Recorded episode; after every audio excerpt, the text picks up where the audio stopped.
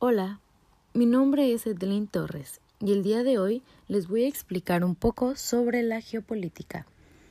Lo primero que vimos en nuestra materia de geopolítica fue la globalización, en donde pudimos saber que es un proceso fundamentalmente económico que consiste en la progresiva integración mundial de mercados y empresas.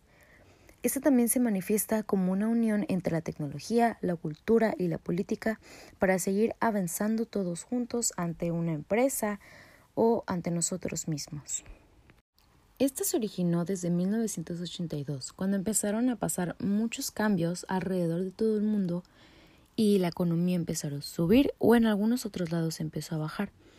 Algunos de estos modelos que podemos ver fue la liberación comercial, la desregulación financiera y las privatizaciones.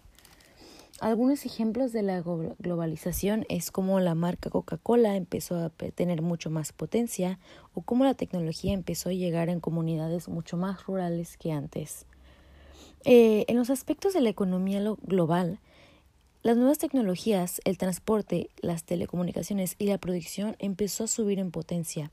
Era una cantidad mucho antes vista que pudimos notar que ahora iba más en potencia, que veíamos más tecnologías, cada vez había mejor comunicación y todo se iba uniendo para seguir creciendo.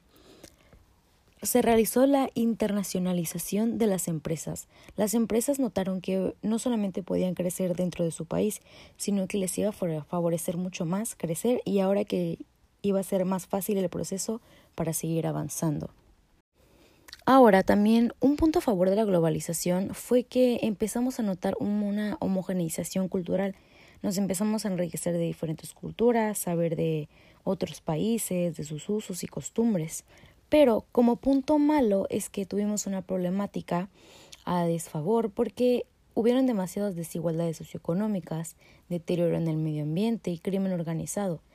Cada vez más se va deteriorando el ambiente por todas las nuevas tecnologías que hacen que se contamine y al igual que podemos notarlo como en el continente asiático, donde por un lado existen los países primermundistas, que es demasiado potencia entre los mercados internacionales, pero también por otro lado tenemos los países tercermundistas, donde realmente viven en condiciones muy pobres. Y como aquí en México o países también eh, tercermundistas o en vías de desarrollo, tenemos demasiado crimen organizado en un efecto de la globalización que no nos favorece a nadie. Otro tema que vimos en nuestra materia de geopolítica fueron las economías emergentes.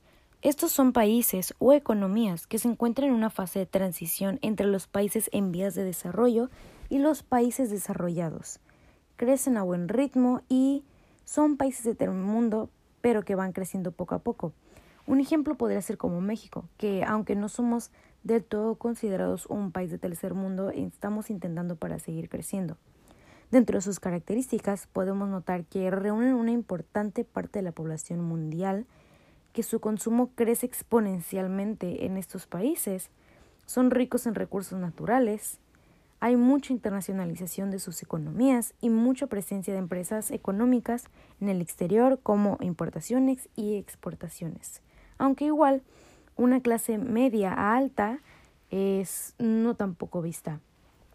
Entre las estadísticas podemos ver que más de 60 países en el mundo que se consideran mercados emergentes. Entonces, esto quiere decir que entramos en un rango donde no solamente hacen competencia los primer mundos, sino que también estamos empezando a entrar los países que no son tan reconocidos.